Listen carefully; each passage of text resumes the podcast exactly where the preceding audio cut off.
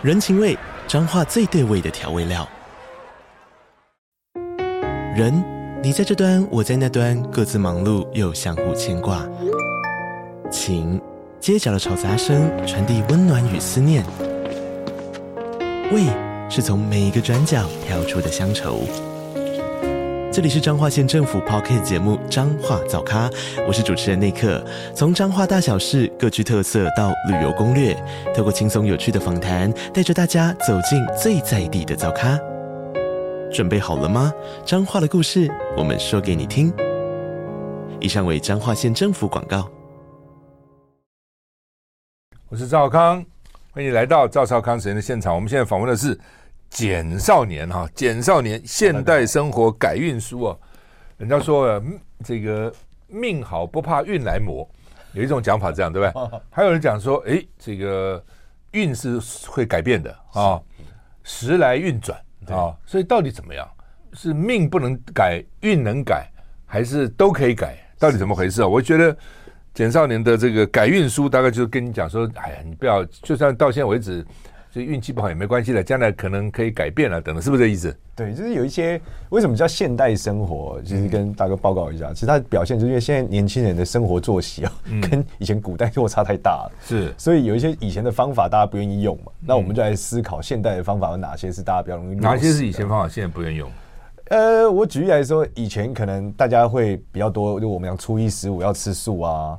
然后要祭祖啊，这对年轻人来说难度可能有点太高。他们一年可能扫一次墓就已经觉得是极限了。是，然后再来还有一些作息的改变啊，像像我最推崇的一个改运方法是早睡早起。嗯，但是这在以前来看是一个很正常的事，但是现在年轻人都很少人做嘛。嗯，所以他们就是。呃，可能很在意别的东西，但他们不知道原来早睡早起改运效率更高。哦，这样子。对，所以他只要早睡早起，他发现运气就变好了。啊，为什么？类似这样。为什么早睡早起可以改运？它其实有几个点，我觉得从玄学角度来讲，可能古古人讲就阳气嘛，就是你阳气重就不容易卡到阴嘛，不容易卡到阴就不会想些有的没的，逻辑是这样。那第二个点是我个人实验之后发现，呃，因为早睡这件事情哦，会让你怎么样？早睡之后你会脑子比较清楚，你脑子清楚做的决定就比较 OK。就不会做出一些愚蠢的决定，导致你倒霉。那如果你一直晚睡，其实你会有一种像喝醉的状态，你就容易做出一些冲动但容易后悔的事，所以最后你就会倒霉。所以早睡早起主要可以解决这个状态了。早睡要多早叫早睡？哎，这有趣，是因人而异。因为它其实我推广的早睡早起有点像维他命 C，嗯，就是说你往前多往前一点，你的效果就会更好一点。嗯，所以对年轻人来说，一般来说，我觉得十一点已经很早了，或是到十点，他们觉得极限了。可是如果对有些人，他十点就变老人。对，那有一些人的确，我有些观众可能是看电视啊，或者说他都十点睡，怎么还很衰？我说你就要改九点睡，或到八点 睡，有可能嘞。对，那不太可能啊，八九点太早了。我就开了一个大绝招，他们说真的睡不着怎么办？我说你调闹钟三点起床，嗯，你八点的时候应该会睡着。你早上三点前干嘛嘞？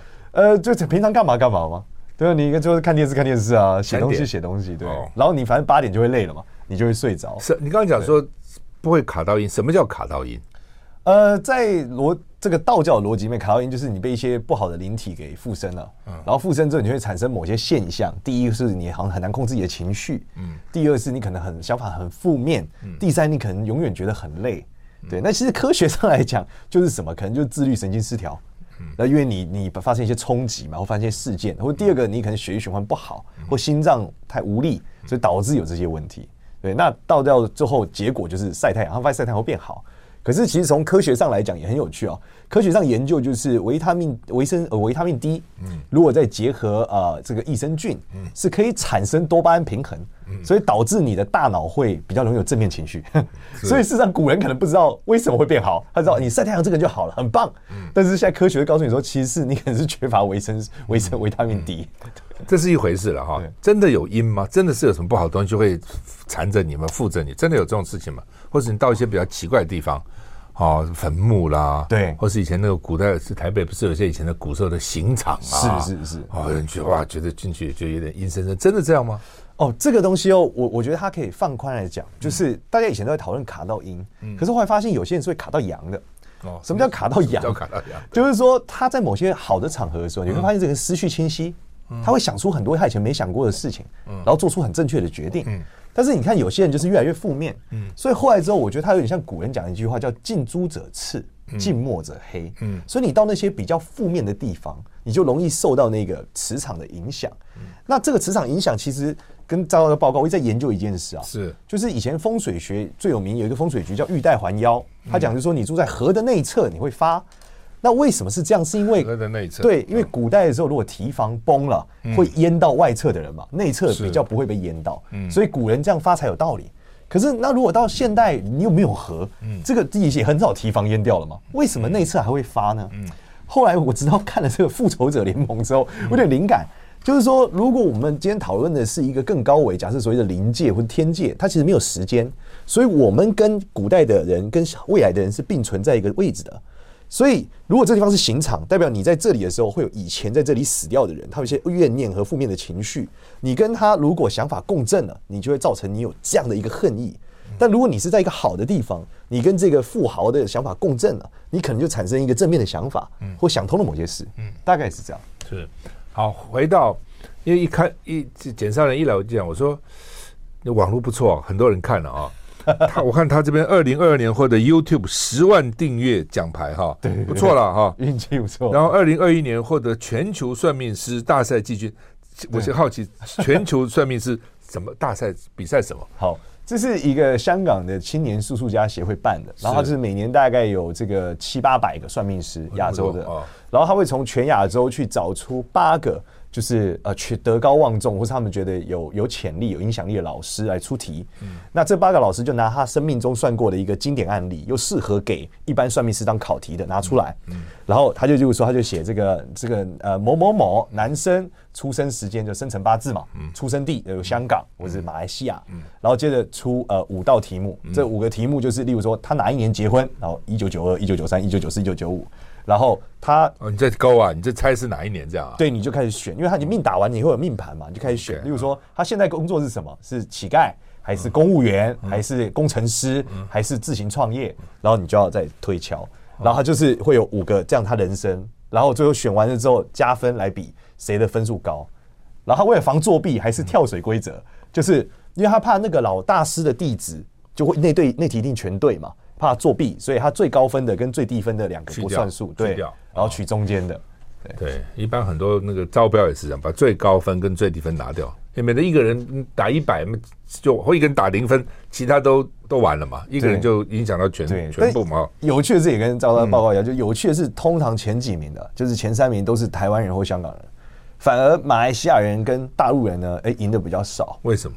呃，我觉得这个事情还是跟历史有关。就是当年这个老蒋来台的时候，把很多秘籍带来台湾。真的假的？对，真的，所以真的真的有很多秘籍啊。对，举例来说，紫微斗数嘛，我们都听过紫微斗数。那大陆应该也有这东西啊，没有吗？哎，没有。有趣的是，因为紫微斗数一直都藏在清宫之中，是被老蒋把秘籍带到台湾。所以虽然他明朝就有了，但是台湾人才懂紫微斗数，大陆人是不懂的。大陆人会有四呃紫平八字，但不会紫微斗数，就是没有这个秘籍。嗯，所以所以台湾的香港人是比较厉害的，在这个方面。但近几年东南亚的人崛起蛮多的。就是，尤其是马来西亚人的算命技巧越来越强了，所以有些得奖的也都是马来西亚人。OK，那刚刚也提到说你的网络不错，你说 很多年轻人来看，这就我就好奇了。年轻人都受过现代教育，对不对？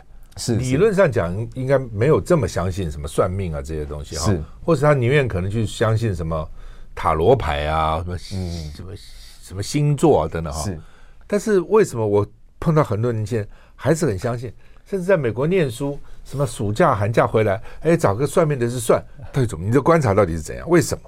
呃，首先我觉得是这样，是最让年轻人最在意的点，其实是两个字，嗯，就是渣男，嗯，就是因为现代的爱情哦，它的那个发生频率很高，是，然后接触的面很广，嗯，所以呢，女生就会开始大量的遇到所谓的渣男，嗯，那以前可能就是一次定终身嘛，但现在就是会大量遇到男生，然后。接下来是，我觉得随着两性关系的开放，嗯。也造成说他们这个关系边界越来越模糊。嗯。就是我举个最有趣的例子啊，比如说以前我小时候谈恋爱啊，这个牵手啊，嗯。基本上哎就已经是差不多交往了，很很严重了，接吻啊在一起了啊。对，现在都反着来，先试车，再接吻，再牵手，再决定要不要在一起。嗯。所以他们就太容易一直遇到就是试完车之后不负责任的人。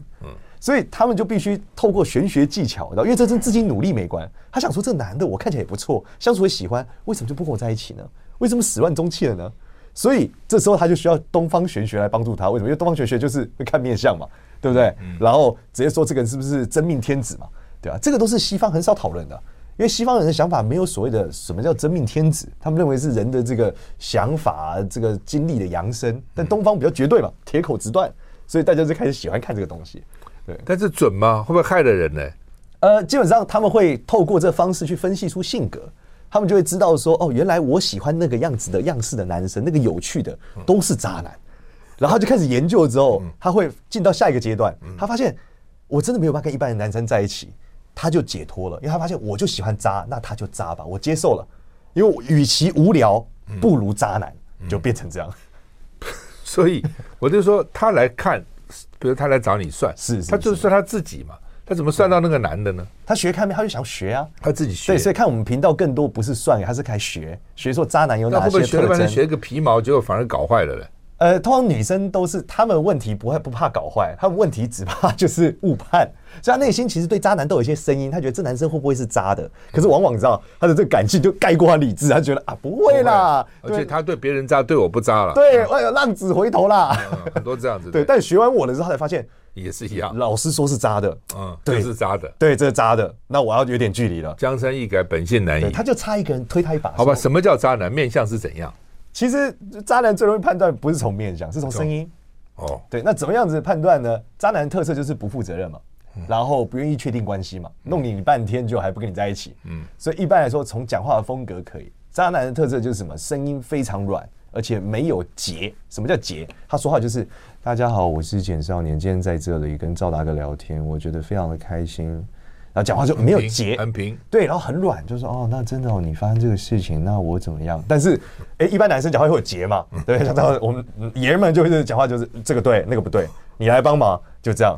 但渣男就是讲话哦，是哦。不过十个男生像你这样讲话其实很少嘛，就是这样没有结的嘛。你那问题是十个男生只有那么少渣男吗？哎，事实上。你只要过十二点以后遇到男生，很多都是，都我在说，对，讲话很多都是这样的，真的吗？对，就是你想嘛，他就喝着这样子哦，最近好吗？你怎么样？他就不会说，哎，怎么样？晚上怎么在这里？不一样，所以所以声音，所以声音这个关键。你教女生就是听声音，那其次呢？除了声音以外呢？呃，其次啊，其次是他的这个眼神。就是一般来说，我们比较比较野蛮男生，一般眼神比较坚定。嗯，但你他们如果眼神是朦胧眼，你就要注意，就一副看起来就好像喝醉，似睡非睡，似醉非醉，就永远还没有醒。奇怪，今天大白天他怎么眼神这么的朦胧和没有醒呢？那这种感觉就百分之九十四了。所以不管生意也好，眼神也好，反正就是不坚定，然后朦朦胧胧的，飘忽不定的，就是。就有问题，就是没没错，因为他们就是时而稳定，时而模糊，但 always 模糊，所以他跟你的关系也是 always 模糊。休息了再回来。I like 103, I like radio。我是赵少康，欢迎回到赵少康实验现场。我们现在访问的简少年现代生活改运书，你这边讲说八字轻，八字重，什么叫八字轻？八字重，他们就算什么几两几两，是这意思吗？对对对对，几两。那这准吗？其实他在极限极端的很准。因为现代人是怎么样？因为现代有所谓的古代没有中产阶级嘛，嗯，只有皇帝跟路人嘛，嗯，皇宫内，那就像有中产阶级，嗯，所以事实上只有极端的会很准。就例如说，什么叫极端的？就八字大概呃顶是七两，大概底的话是两两两两多，所以一般来说我们大部分人都落在三四两左右，嗯，那你只要五六两以上，你就会发现这个人一般来说要么是学霸，嗯，要么就是他呃的工作能力很强，适合当老板。五六两是算重，就算很重，七两一般就是超级政治人物了。就是例如说，这个早年像这个李登辉，呃，或是说这种李登辉是七两吗？你们算过吗？他们好像算李登辉好像是五两以上，忘记六七两，我记得。你们怎么算？因为他就生辰八字嘛，对，但可能没有公布，所以都是推敲的。嗯，对。但但是如果那如果第一点是这样两两多，两两多就是这个人他命通常就很辛苦，因为身体会不好。或天生有什么残疾，嗯、就是整个人的状况、出生背景也差，嗯、主要是这样，在极端的时候比较准，中间就差不多，差不多。现在基本上三四两的人，呃，三两到五两之间差不了多少，甚至五两多，我觉得都不能算很大的落差。嗯，对，主要还是跟中产阶级有关。所以，那如果八字轻怎么办呢？八字轻的人，第第一个就是因为你他的逻辑是你整个的 DNA 呃。他逻辑是这样，古现在讲古人认为天地是五行，人也是五行，所以你八字很轻，代表你五行的结构很烂。例如说你是出生在秋天的小草，你可能会死掉了嘛，所以你就得有很多资源跟方法保护你自己，让你自己长大。所以八字轻的人的特色是什么？就是千万不能干坏事，因为 你你的运不是很好，啊你已经轻了，对你一干坏事可能就爆炸了。对，那八字如果超好的人就是什么爱惜羽毛，因为其实你的这个福报也有可能有一天干的，但是你相对来说做很多事容易运气比较好，差异在这。我就顺着你这个目录了哈。好好好，犯太岁，现在很多人还真相信这个犯太岁。哎，对对对，而且还不是只有一个，什么对的，什么对对对对，这是什么东西啊？呃，其实要讲犯太岁的逻辑是这样，就是呃，我们首先这个跟呃八字逻辑，这个技术叫四柱八字。四柱八字其实什么丁卯年、丁卯日，就是什么什么时，咱把它列出来。那犯太岁就是撞到了这个年，我们讲年的这个地支，也就是所谓生肖子丑寅卯这个东西被撞到了。那它被撞到的时候，就这个问题就在于这个位置呢，一般跟祖先有关。所以它的逻辑就是，你在这一格的时候啊，诶，它如果你很倒霉，代表你的这个福报很薄，所以今年你就容易出大事。所以犯太岁这件事情呢，有后面那句话，大家都很忽略它，叫太岁当头坐，无福便有灾。所以他意思是你犯太岁了，不是个问题，但如果你很衰，那就是超衰。逻辑是这样，那一般犯太岁其实真的要注意什么？我跟大家分享，这个格子在八字里面代表阿妈，爸爸的妈妈，嗯，所以你要特别注意爸爸妈妈的爸爸的妈妈的身体，大概是这样。那如果你爸爸的妈妈已经走掉了，也建议在那一天的时候，就是尽量祭拜他，因为代表他那个能量很弱，保护不了你，所以容易出状况。逻辑是这样。OK，所以他们什么都要到庙里去干嘛？去那个安安太岁，对对对对对，而且还不是只有太岁啊，他对对面的那个也要安呐。呃，他的逻辑是这样：如果你假设像今年是兔年嘛，嗯，然后因为在地支上卯酉会对冲，意思鸡会就是鸡也会被兔子冲到，所以属鸡的人呢也会倒霉。那被冲其实更严重哦。所以老实说，就是属兔的人在犯太岁那一年可能不一定很衰，但那个属鸡的是保证衰，一定衰。对面的更衰啊！对面的更，就差六个嘛，我看就对，对面是绝对衰，兔是四嘛，哈，对对，加上六就是十，鸡是十嘛，对，对面的是一定衰，就是他一定会身体不舒服，或是呃，就是长辈出问题，对，但结局不一定不好，只是当下一定不舒服。那安了太岁就好了吗？安太岁就是把这个能量平稳下来嘛，会相对好一点，对，借过借过借有一个玄学力量吧，把它稳定住。对，那一般来说，其实有更玄的东西，我可以跟大哥分享，是叫藏魂。藏魂是最藏魂，哪一个藏？藏起来是藏哦，藏起来。对，他灵魂藏起来啊。对，他说，因为你要古道教逻辑嘛，你要倒霉嘛，这个是神仙会有赏善罚恶嘛，所以道教道士就帮你藏魂了，再把你盖住了，找不到你，找不到你，所以你就不会倒霉了。嗯，但你也不会好运，平平凡凡就是，没错，不好不坏就是。对，那总比不好好嘛。没错，所以他们就会喜欢在不好的年份藏魂，但是现在年轻人其实不太喜欢。怎怎么藏呢？他其实就道士会做一个法，写一个符咒，然后把你盖住。但是年轻人不喜欢原因是因为被藏魂之后，你会每天都不知道在干嘛，就你起床会觉得没有动力，嗯，然后你爱情也没有动力，玩乐也没有动力，嗯，所以年轻人就会觉得这样完了，我就想要奋斗啊，真的会这样，会都没动力啊，会，你会有一种很迷茫的，很像不知道，那不就回到你那个渣男的迷迷茫茫？不是渣男还有有点诱惑感，那个迷茫是这样，完全没有啊？啊，今天怎么了？又过完一天了，就像这样。OK，那你这边有一个这个不好吧？本来不想谈这，不过像年轻人在讲恋爱指引哈，嗯嗯，什么孽缘正缘，就是你刚刚这个判断方式吗？还是有其他方式？孽缘正缘其实有很多种做法，像什么叫孽缘？什么叫正缘？哦，孽缘 什么叫正正缘？就是真的有打算要恋爱，不是只想要跟你就是玩玩而已的。OK，对，那当然现在人可能对于正缘的要求越来越低了，只要两个人能这个好好相处就叫正缘。孽缘哦就不一样，孽缘是你很爱。可是你们互相伤害，哇，这不是很麻烦？对，那其实他的逻逻辑是这样，其实我觉得都跟儿时阴影有关。就是有我们知道有些有些小女生哦，她是因为家里面小时候的儿时比较破碎，所以导致她长大后，她会她交往对象她会有很大的不安全感，她又选择对象又是属于那一种跟她可能重演了她家庭的状态，导致她每一次爱上的对象都在伤害她。对，那这时候我们就会告诉她，让她去分辨说你是不是都喜欢什么样的男生，然后她整理过之后发现。都有一样的特质之后，他就要避开这个状态，才不至于一直造成。他就是喜欢那样的男生怎么办呢？那他就要接受。通常求这些都是问这些的女生比较多，对，男生都不在乎的。呃，男生还好，男生更多是事业。嗯，男生对，换句话，男生对爱情没有看那么重，就是。对，这就是说男生会觉得爱情这件事基于他的事业，他觉得他事业好就有爱情，但女生不一定。接下来再回来。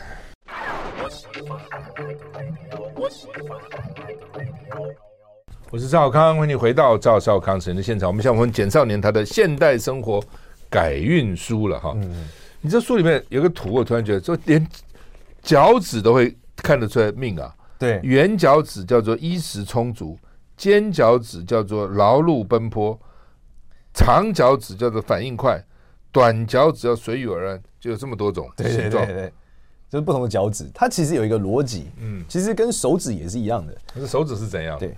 呃，其实面向的逻辑很简单，他们讲丰隆就好，饱满就好。所以你的手指越肥，你的手背越肥，代表这个人越好命。嗯，就是他逻辑是因为可能他善于囤积脂肪，那你会发现善于囤积脂肪，他们就会有一些囤积资产的习惯。所以在现在的资本，就胖子都这样吗？哎，某种程度对，就算胖子，然后但是是要饱满，不能是肉垮垮的，因为如果你是那种没有动的胖子，那就不行嘛。嗯，对，所以一般来说手肥的人最好。所以最厉害的是什么？最厉害是人很瘦，但手超肥。有这样的人啊？有很多手背很肥。这样子。对，像呃，像女生很在意是背。古代的时候就是说这个背陷成坑，大家婚姻就不美。但是现呃，那现代什么？如果有陷下去，就是中间凹进去，就你两边肩胛骨很高，但中间凹进去，那就是瘦嘛。呃，对，但听起来是瘦，对不对？嗯。但之前有一个影集比较红，叫这个《艾米丽在巴黎》，那个女主角，你去看她背，她人超瘦，这种超模身材，但背很厚，哦，背后是完全都是肉，对，那就是因为她的 DNA 逻辑里面是囤积脂肪，所以就是希望背后就是了。对，背越厚是越富贵之人，所以虎背熊腰。我在想说，我刚才想，虎背熊腰那是好看吗？呃，不一定好看，那是好事。对，所以基本上大家选，到底喜欢好事还是好看呢？一般我建议大家好事比较重要，好看没没没关系，是吧？对，因为好，因为色相总有一天会衰退嘛，嗯，对不对？你会年华老去嘛，但是能好好相处，一起走下去，我觉得才是关键了。所以建议大家，这个虎背熊腰是一个好事，建议大家可以练一下。他就讲这个美美人没有好命，可能是这个意思。为什么？对，为什么？为什么美人就没有好命？好，因为虽然不虽苗，对，虽然不虽然，因为没有很多种。但是事实上，我发现女生跟男生对于桃花的定义不一样。女生认为桃花什么？她认为桃花是她喜欢的叫桃花，她不喜欢的都不叫桃花。男生认为只要是是异性都桃花。所以对女生来说，如果太美，她的问题是太多人喜欢她，她反而会造成什么很多困境。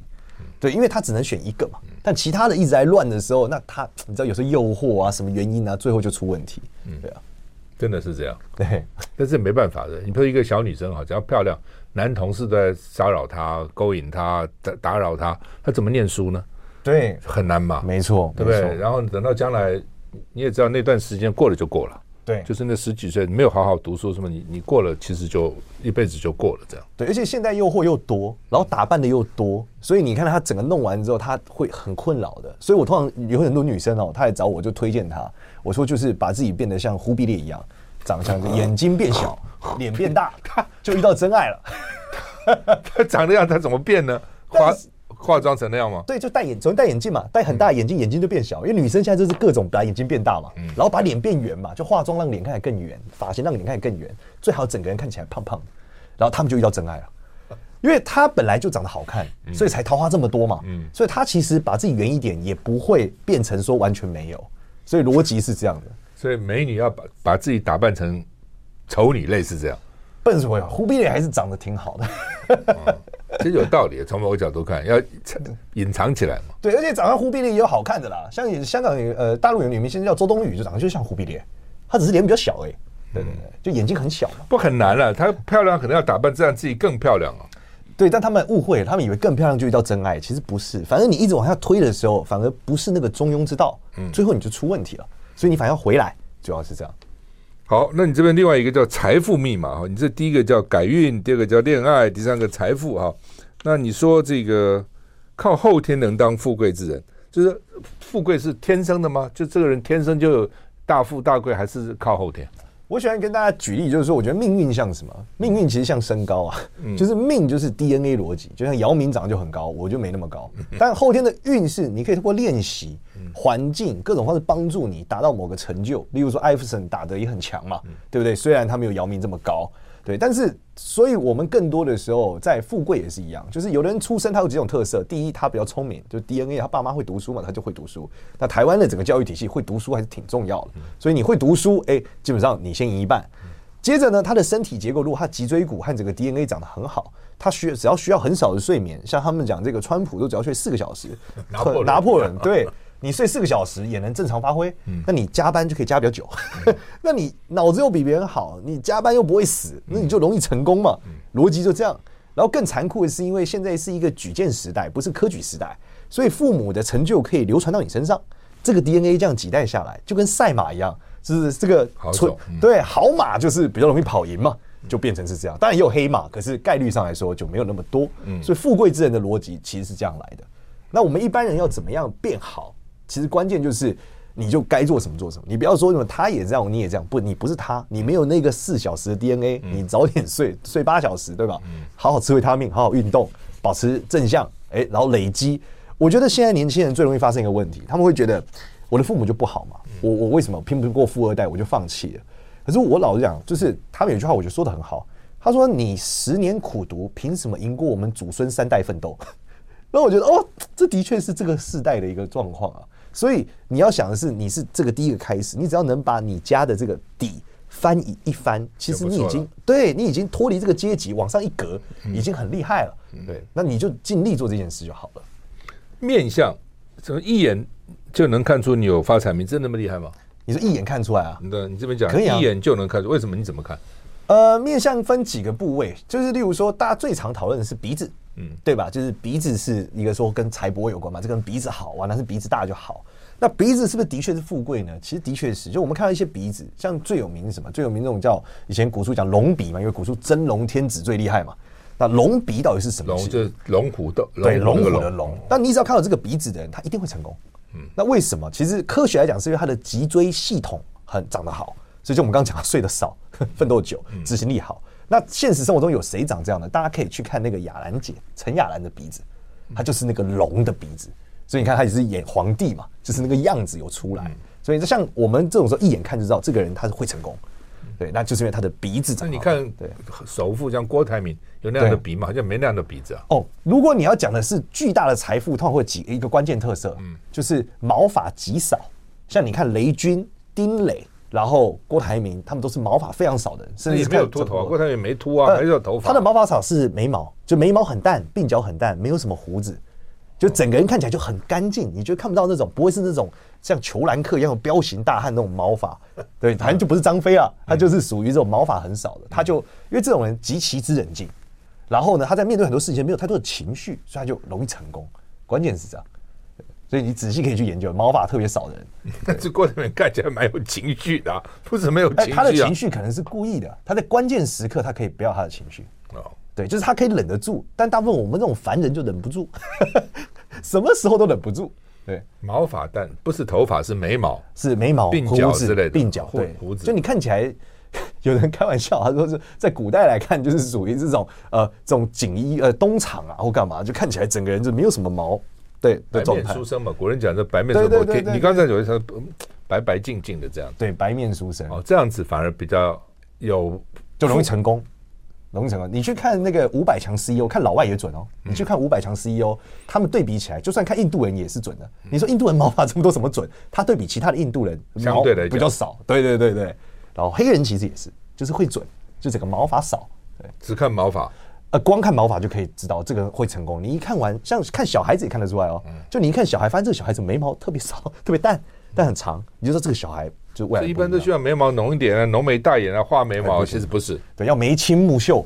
什么叫眉清目秀？清就是少，淡秀目秀是什么？就眼睛要长，所以眼睛越小越好。最后还会叫什么？忽必烈。他们现在都需要眼睛大一点好看，就是对，不是要反过来，越越小越好，对，越细越好，越细越好，眼睛越长越好。所以对，所以蛮励志的。如果你现在眼睛没有很大，你就从反另外一角度看，我命好，这长得好，这样对对，命好，真命好。休息一下再回来。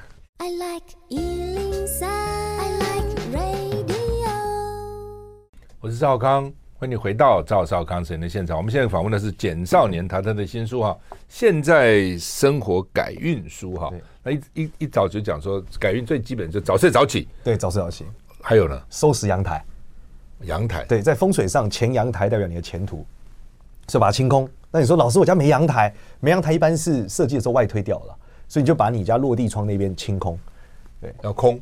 对，不要种植物啊，什么什么都不要有，什么都不要，你把它清掉。很多人这边就放洗衣机啊、烘干机啊、冷气机啊都放，你们现在没地方放啊，就放这里啊。建议放后阳台。对，但如果冷气机那种还好，就固定洗的还好，主要还是杂物。现在太多人，因为你你至少中间有一条路，你要清开让风可以进来，那这叫气，你气都进不来，你运气就不会好。好，那么呃，刚刚讲的眉清目秀，那有些是。真的是浓眉大眼哈，是眉毛很浓哈，对。然后呢，那那是怎样？他们的武就是可以这样，就我看很多将军都这样子，对，就武将格，武将是这样，对不对？那面相学里面的武将格的特色是有几个特，叫五大格。嗯，五大格是什么？就是他耳朵大、眼睛大、鼻子大、嘴巴大、眉毛又很浓，他就会整个人武将。武将对，那这种人通常三十岁以前就会获得巨大的成功。一般来说，现在都在哪？都在演艺圈。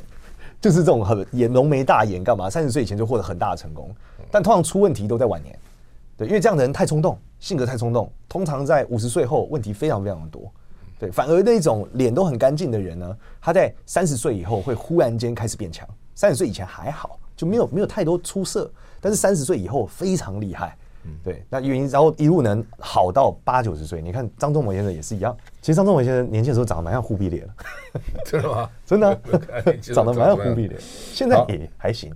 那呃，你这边有说这个到底前世今生真的有看见前人真的有前世吗？有些人还去算你前世是干什么，很多关我前世什么什么，真的是这样吗？我我个人的经验是因为，举例来说，你问了一个前世以后，就有个仙姑也是跟我讲。然后接着你拿这个问题去问不同的神明跋杯，竟然都会得到同样的答案，都会是醒杯。所以我觉得人应该真的有所谓的这个前世这个东西，但那个东西可能跟我们想的不太一样。它可能是你的这个金木水火土的物质里面，可能它的构成有跟某种东西雷同，所以你就很像，对吧？例如说我们看到水跟这个茶，它们是两种东西，但它们其实物质构成很像，所以有可能我们就可以说这个水是茶的前世。就是它的前身这样的逻辑。那这里面也有一个东西要跟赵大哥分享，是我最近在想的，就是我们都知道人学习东西需要场景，对吧？所以我们常常跟年轻人讲很多事情，他们听不懂，因为没有那个过去经历过那件事，没有那个场景。嗯那我觉得，如果我们认为人学习都要需要场景，可是又会谈到一个东西叫天分，就好像有些人学某些东西就是比较快，但也没道理。他人生明明就没经历过这件事，他就例如他学英文，他没听过英文，他学比较快，或者说他明明没有打过这个球，可是他打起来特别顺手。所以有时候我就忽然在想这件事，会不会是他可能上辈子做过这件事，他上辈子有这个场景，所以他这辈子的时候，他虽然什么都还没碰过，可是他做起来他就知道，哦，这句话就应该这样讲，这件事就应该这样做。然后我觉得这一个所谓的直觉，很可能就真的牵扯到所谓的前世的一个场景，大概是这样。嗯，对。所以，那你自己会知道吗？你自己不会知道吗？我们一般呃，其实不同的技术可以算，紫微斗数可以算。然后看相也大概可以从眼神中看出一些东西，但是我觉得一般来说它很具体很细。一般来说，仙姑还是那种通灵的仙姑还是更酷。有这种人是吧？有啊，你有见遇见过吗？我这遇过很酷，那很酷。然后告诉我们他怎么个护法？就我下去就是说我的前世是什么？他就说，他就忽然跟我讲，他说你的前世跟全真教有关。然后对我很震撼。他怎么看你？光这样看？对，是要什么？没有，他在旁边有个神明，然后就看着我，然后说你想问什么？然后我就说我想知道我前世。他就看一下，转头过来说。你的前世跟先问是神明，这对，他说神明跟我说你跟全真教有关。嗯，那我想说他怎么会知道？因为什么叫全真教？哦，因为我信全真教，因为我之前在对我之前在北京待了五年。然后我什么叫全真教？哦，全真教就是大家如果看到金庸小说，这个王重阳嘛，全真七子嘛，最有名就丘处机嘛。那丘处机呢是葬在北京的中间一个叫白云观的底下，以前叫长春观。那在这个地方的时候，全真教是一个道教的改革者，他们认为道是道教一部分。呃，对，道教的一个叫北方道教。对，我们台湾看到的大部分是天师道，就南方就是写符咒啊，喝符水。那北方道教的特色，全真教的特色就 focus 在修仙，人要成仙，所以就修仙小说都是基于全真教的逻辑。然后因为我的我就是因为在北京信了，我觉得白云观被震撼到了。为什么？然后，嗯，我们某种程度可以说他是道教的马丁路德。他认为第一个，他认为不应该有赎罪券，道教不应该有赎罪券，不是你捐钱就没事了，你应该从你的修心出发。第二个是他认为说我们应该简朴，所以他要求所有的道观只有一层楼平房。所以你去他白云观看的时候啊，那个神像跟那个道观就是很近很近，他神跟你是没有距离的。他认为神只是一种形象，更多是人成神的过程。然后我觉得这个哇，这个概念我觉得很喜欢，很适合现代人。你把自己变好嘛，更多是你把自己修好，从修心，然后做善事，让自己变好，而不是外求。所以我那时候就决定要信了。就这个仙姑，因为台湾很少人信这个，所以他一说完之后，我说你知道什么是全真教吗？他说我不知道，但神明讲了。然后我就觉得哇，很震撼，所以我才想到哦，原来我会这么喜欢，又刚好去北京遇到这件事，可能就是因为我上辈子有关联，就这样，这很特别哈，很特别，很特别。而且我后来还去不同的那个庙宝问那个不同神明说，我真的是，我真的是吗？他就给我醒杯，我就很 shock。好吧，你刚刚讲说全真教是道教的马丁路德，好吧，基督天主教马丁路德变基督教嘛哈，道教跟其他教跟佛教等等有什么不同？好，其实他通常台湾的民俗信仰会把道佛和和在一起，想说又有菩萨也有这个关公一起拜。那但是后来呢，我们在研究的时候发现，呃，佛教讲最多，大家讲因果，大家最常听过嘛，前世因，今世果。但道教呢，其实从一本经书叫《太平经》里面有讲到，道教的逻辑讲的是承父。什么是承父？就承先启后的承，父是什么？负是胜负的负，就是后面的事情和承担的意思。那为什么这样讲？其实白话一点讲，道教的逻辑是前人种树，后人乘凉；前人砍树，后人吐石榴。所以它的逻辑是什么？它的逻辑是跟你完全不相干的一个人干了一个事情，对世界产生了一个影响，会蝴蝶效应一样，最后让你倒霉。它逻辑是这样，而并且它同时间讨论了什么无机物在里面，呃，有呃无机物或者无情的众生在里面。因为我们讨论砍树种树，就是这个树嘛，树是一个无情众生嘛。所以他讨论的是整个系统造成的困境，而不是你个人前面做了什么，而后面做了什么。那这基于这个逻辑以后呢，就会出现很多地狱倒霉鬼嘛。地狱倒霉鬼就是他砍树，为什么我吐石流？对，但他说逻辑上是合理的，因为你也刚好住在这了嘛。但是他，但是他就向道士求救啊，所以道士就会想办法解决这个问题。所以你才会发现道教里面有 N 种方案。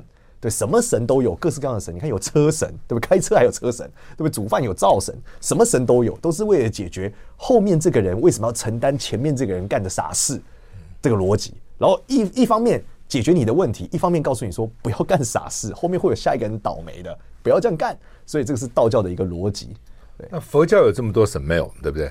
呃，佛教有很多的护法神也有在里面，那在但一般来说是在藏教的比较多。那一般来说，我们看到所谓的中华文化的佛教，大部分以禅宗还是比较大的，或是后以后面的净土宗，更多是呃极乐世界，就是我希望我往生可以去极乐世界。那这也是一个关键的不同哦。之前有一个大道士，就是他就分享分享过这件事，他说你会发现佛道都在追求快乐，但佛教的快乐大部分建立在后面，就是极乐世界后。那道教的快乐大部分建筑在现世，我们来解决现在这个地狱倒霉鬼的问题，我们来修仙让自己变好，主要差异在这。那台湾把它混在一起是什么意思？呃，台湾混在一起本质就是因为民俗信仰造成的，就是因为当年这个其实不是在台湾，在大陆的时候就混在一起，那所以在台湾的时候又更混，因为佛道要彼此互相融合嘛，就产生了很多和在一起的状态。对，但是其实道有它的一个意思，有趣的蝴蝶效应也很符合现代人的科学观，所以大家可以研究看看。嗯，休息一下再回来。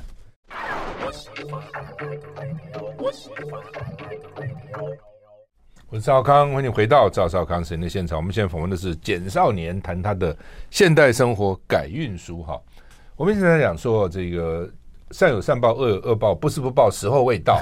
真的会有这种事情吗？因为我们常常看说，好人不长命，祸害一千年。啊，那那这个这个人很好。孔子的时候讲过一个弟子是斯人也而有斯己，这么好人怎么得这个病？我们常常会觉得。好好的一个人做很多好事，怎么会这样？嗯，有些那个坏蛋，那每天活蹦乱跳，还活很，到底怎么回事？真的有报应吗？就是我们在研究所谓的报应这个东西的时候，发现有一本书哦，它在这个佛道两家都公认它是说的应该是比较对的，嗯，然后也大力推广，因为佛教就是印光大师嘛，那道教这本书本来就是道教的书，所以这本书我们就拿来研读，叫《太上感应篇》。嗯，那这本书呢很有趣，这本书呢首先它谈得很广，它谈的是说。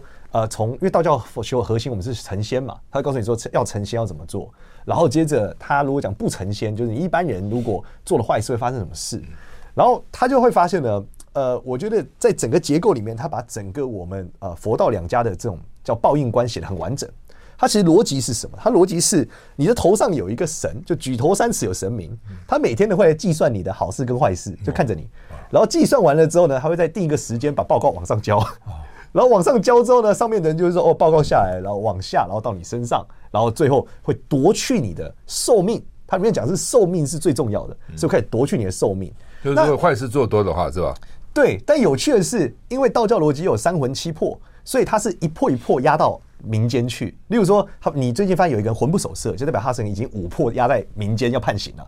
他如果干善事可以赎回一个，继续干恶事他就全部下去了。所以它是一个阶段性的一个判断。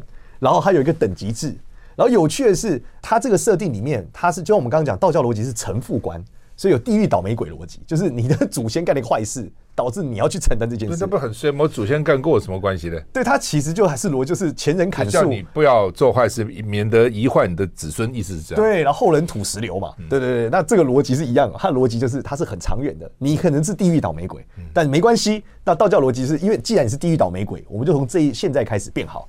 所以它里面就开始讨论到做好事跟坏事之后发生的事情，嗯然后里面有几个案例，我觉得很有趣，就是我跟赵大分享的故事啊。例如他说他因为古代当官好嘛，所以他们认为当官哦最容易造成一个大的跟小的坏事。例如说，它里面有故事是原本要去赈灾，可是赈灾的时候假设要运一万个米，可是因为故程很长，所以一万个米可能会 lost 大概百分之七十，就只有三千个能到。然后这里面就有个官员呢就说。因为会 lost 百分之七十，所以我们运少一点，因为运多了就 loss 比较多嘛。对，这样对国对这国库不好。然后因为做这件事呢，导致过去的粮草不够，死了很多很多人。然后接着这个地府就说，因为你这件事害死了太多人，所以你将要全家拜拜，类似这样。然后他们就全家拜拜了。所以它是一个很远的事情。你想他在讲这件事的时候，他是为国库着想，可是这个人可能没有想到，他最后会造成这么多人命的很惨，所以是个蝴蝶效应。所以他的这个结构里面呢，就会告诉你说，你做每一个决定前，你要想清楚你的这件事最后会影响的范畴是什么。那我觉得这是一个很现代人的逻辑，对，因为很多人做事情就是我今天做我爽就结束了，但他告诉你不是你爽，和不是你认为对，如果最后产生了巨大的痛苦，你是会出很大的问题。然后同样也有好事的，他讲说有一个人呢，就是被迫要诬陷另外一个官员。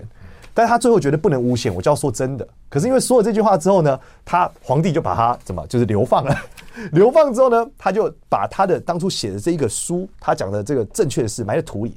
他就说：“我跟天地发誓，我几代后一定会出这个很好的人。”对，因为他觉得他做对的事嘛。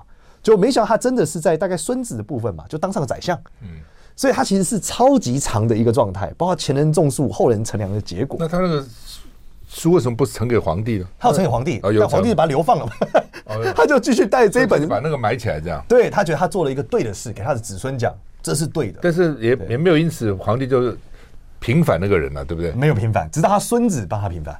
对，所以他其实时间轴很长，嗯，所以他不是在同一个人身上的来回，他主要是一个很长维度的探讨，嗯。然后我就觉得哇，这个是一个。很符合现代人的，因为现代人在做很多事的时候，尤其是我觉得年轻人在上网发一些文的时候，他其实没有太多想哈，他发这个文发生什么事情呢？他不知道他这个文的影响力可能会造成某一个人家庭破裂，导致他某一个小孩很惨，而最后这件事会回到他身上，所以他在讨论的是这样的一个报应观。不是网友大概不会考虑这个，我看，对不对？